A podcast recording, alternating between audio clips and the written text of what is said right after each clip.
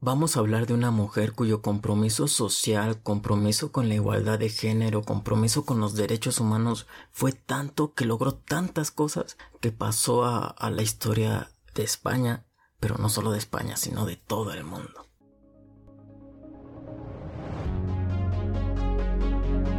Bienvenidos a su podcast, Liderazgo Consciente, el lugar donde compartimos ideas para desarrollar el líder que tú eres y así juntos hacer de este mundo un lugar mejor. Esto es Liderazgo Consciente con Rodolfo Mendoza. Hola, hola, hola, buenos días, buenas tardes, buenas noches. Adáptalo al momento en el que me estés escuchando. Hoy vamos a hablar de Concepción Arenal una mujer que ya te adelanté en el principio, pero vamos a ir poco a poco a lo largo de su vida con cosas puntuales que nos dejan mucha, mucho aprendizaje, muchas ganas de imitar esos valores de grandeza. ¿Recuerdas que un episodio hablé sobre eso? Bueno, por eso es que hablo de la vida de líderes. Como todas las personas, seguramente si les investigas y puede resultar que de repente encuentren estudios y cosas donde haya algo que no fue tan de agrado popular o algo que no pues no gustaba o que no gusta.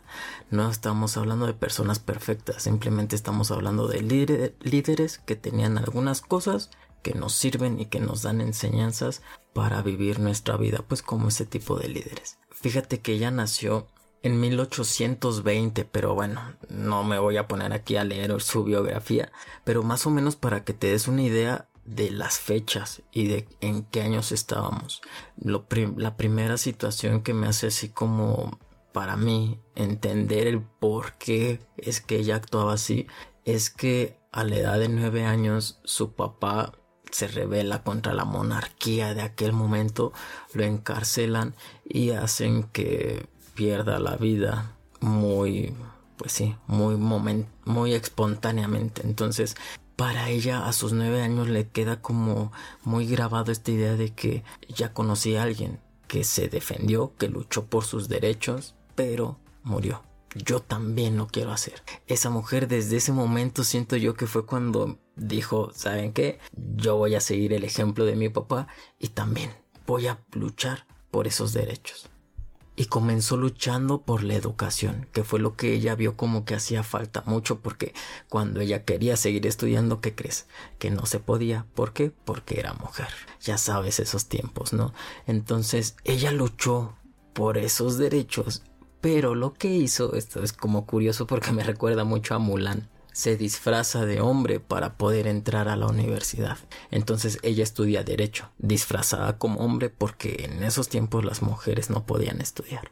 Entonces su primer acto de rebeldía y por eso me recuerda a Mulan porque ella se disfrazó y luchó para defender a su papá, para defender el honor de la familia. Ella se disfrazó para defender y luchar por esa igualdad de género, que a las mujeres se les permita estudiar, ¿no? Entonces, pues se disfraza, estudia derecho y es descubierta, si, se enteran que pues era una mujer disfrazada de hombre. Pero ya para cuando lo descubren, lo ven como un acto de valentía y de determinación, porque es como de, entonces realmente quiere estudiar, porque si no quisiera, pues no se hubiera inscrito, o si no quisiera, pues le hubiera costado mucho trabajo, no lo hubiera hecho.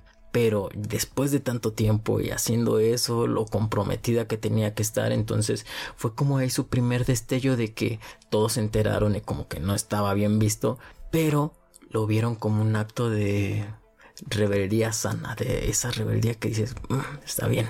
Imagínate para, para esos tiempos el actuar con determinación siendo mujer, olvídate, ¿no? Entonces eso es de lo primerito que se destaca de ella. Después también lo que hace es visitar prisiones y se vuelve una de las pioneras en las reformas penitenciarias porque ella se dedica a investigar y a divulgar eh, los abusos que sabemos que si hoy en día hay ese tipo de abusos en las prisiones que los tratan de una forma inhumana. Ahora imagínate en esos tiempos. En esos tiempos todavía existía la pena de muerte, pues ella fue de las primeras que empezó como a hacer la revuelta y, y hacer los escritos para que eso cambiara. Por eso es que se le considera como de las pioneras. ella investiga y denuncia todos esos tipos de actos que se hacen en las, en las cárceles saca un documento, publica sus cosas y ya no la dejan pasar a las cárceles porque pues obviamente ese tipo de escritos pues atacaban mucho a las instituciones. Entonces no les convenía y ya no la dejan pasar. Bueno después termina la universidad y así lo que sea y después su primera obra literaria, su primer libro escrito ya en forma, es uno rebatiendo en aquel momento tenían esta ideología con bases científicas, estoy haciendo entre comillas porque hoy en día sabemos que eso no es verdad, pero en ese momento ella con su primera obra empieza a rebatir esta idea que tenían la sociedad y todo el mundo de la inferioridad de la mujer. Entonces, ya desde ese primer libro empieza como a, meterse, a meterse, a atacar, a atacar y hacer que la gente cambie y que por lo menos reflexione muchísimo sobre las cosas que están viviendo porque te digo en esos tiempos no era como de opinión o no era como o sea según ellos tenían este, razones científicas de que la mujer era completamente inferior en todo, ¿eh? Entonces, pues ella llega con su escrito y es que crees que te equivocas, las cosas no son así. Entonces, imagínate lo revoltosa que es, lo, revolucionario que llega algo así cuando vienen acostumbrados a una ideología y a una cosa, porque te estoy hablando del siglo XIX, o sea, en aquel momento en donde no existía nada de lo que hoy es muy popular, de lo que hoy hay muchas defensoras, de lo que hoy ya es... Eh, sí, ya es súper conocido. No, no, en aquel tiempo no había gente marchando con ella, ¿eh? Ella era la única que daba a conocer estas cosas. Ella fue la primera en revelarse y en proponer cosas a favor de la igualdad siempre, siempre, siempre, no nada más como de la mujer, porque te digo que también visitaba las cárceles, pero siempre su forma de ella como de como de reflexionar o como de atacar o como de darse a notar era a través de las cosas literarias. Todo todo lo de ella era a través de escritos y de cosas literarias. Ella escribió poesía, teatros, diarios, en periódicos, escribió novelas que de alguna manera con todo esto ella siempre lo que buscaba era dar conciencia a la gente, dar conciencia sobre el problema, la problemática social y política que existía en ese tiempo, la desigualdad.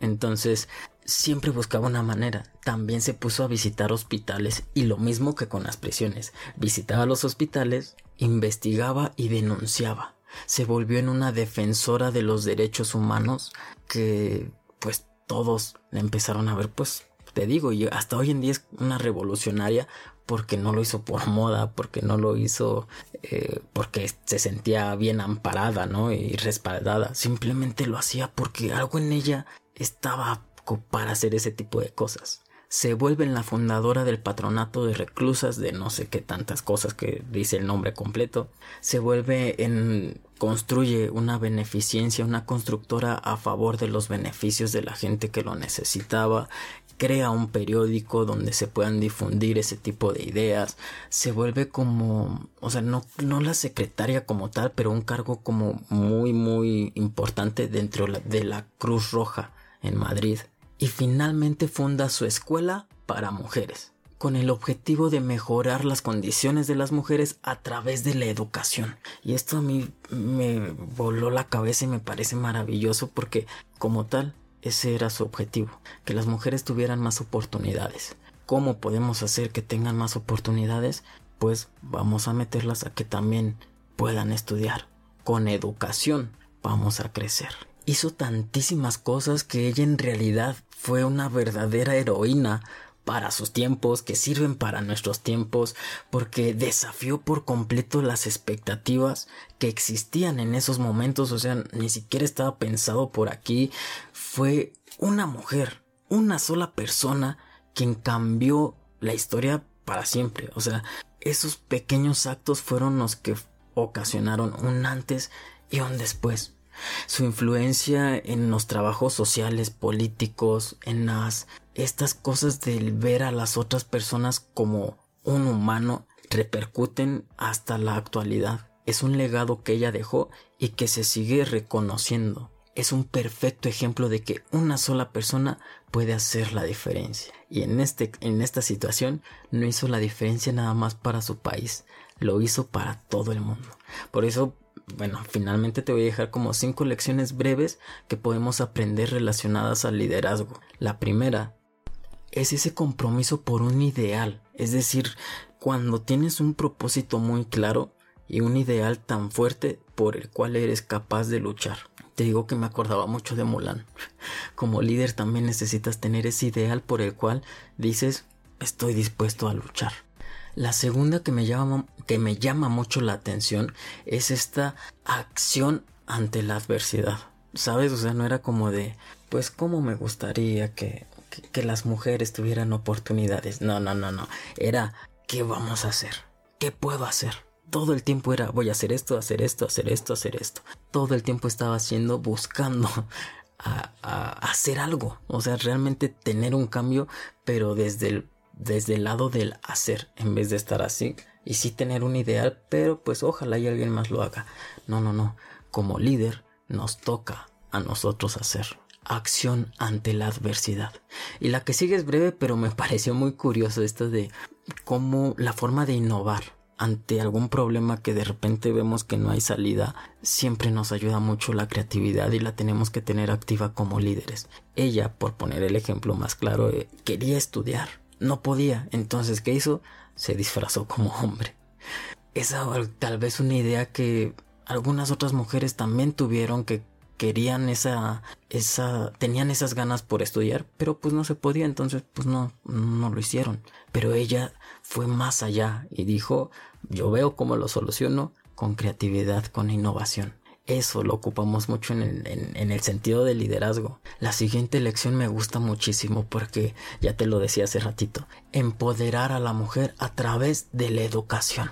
Eso lo hizo ella como líderes, a lo, que nos toca y algo que a veces se nos olvida es lo mismo, empoderar a través de la educación, capacitarnos o capacitar a la gente. Porque como líderes es siempre yo me la paso, dice dice, dice, capacitas para todo, se capacitan para todas las máquinas, para todas las funciones, excepto para el liderazgo. Para el liderazgo, como ya te dieron el puesto, pues crees que ya no necesitas eh, capacitarte. Eh, no nos no capacitamos a la gente porque pues finalmente a la mera hora pues sí salen los resultados y pues ay cómo voy a invertir en eso entonces me gustó muchísimo que vea cómo si quieres crecer si quieres avanzar si quieres mejorar se necesita capacitación yo porque hablo del tema de liderazgo y porque el liderazgo está muy descuidado y no hay capacitación para eso. Pero bueno, en mi caso si sabes que la hay, te invito a que los capacites. Si te interesa, en la página web puedes contratar mis servicios de capacitación, talleres sobre formación de líderes y conferencias también, pero estamos hablando de capacitación. Y bueno, finalmente creo que esta, esta mentalidad de persistir y perseverar es algo que bueno, ella en su vida queda muy claro porque no, no la dejaban hacer algo y lo consigue. Le quitan ya no le dan permiso de ir a, a, las prisiones, pues ni modo. Ahora visita hospitales. No, que ya no la dejan, pues ahora escribe un libro. No, pues que no fue bien recibido, pues ahora crea una fundación.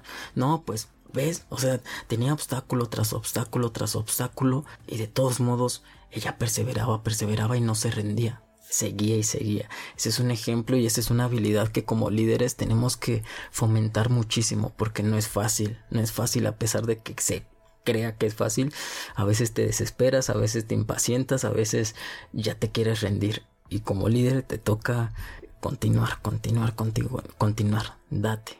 Eso es muy importante. Creo que por el episodio de hoy el objetivo es que sea súper cortito. Espero que, se haya, que sí haya quedado cortito.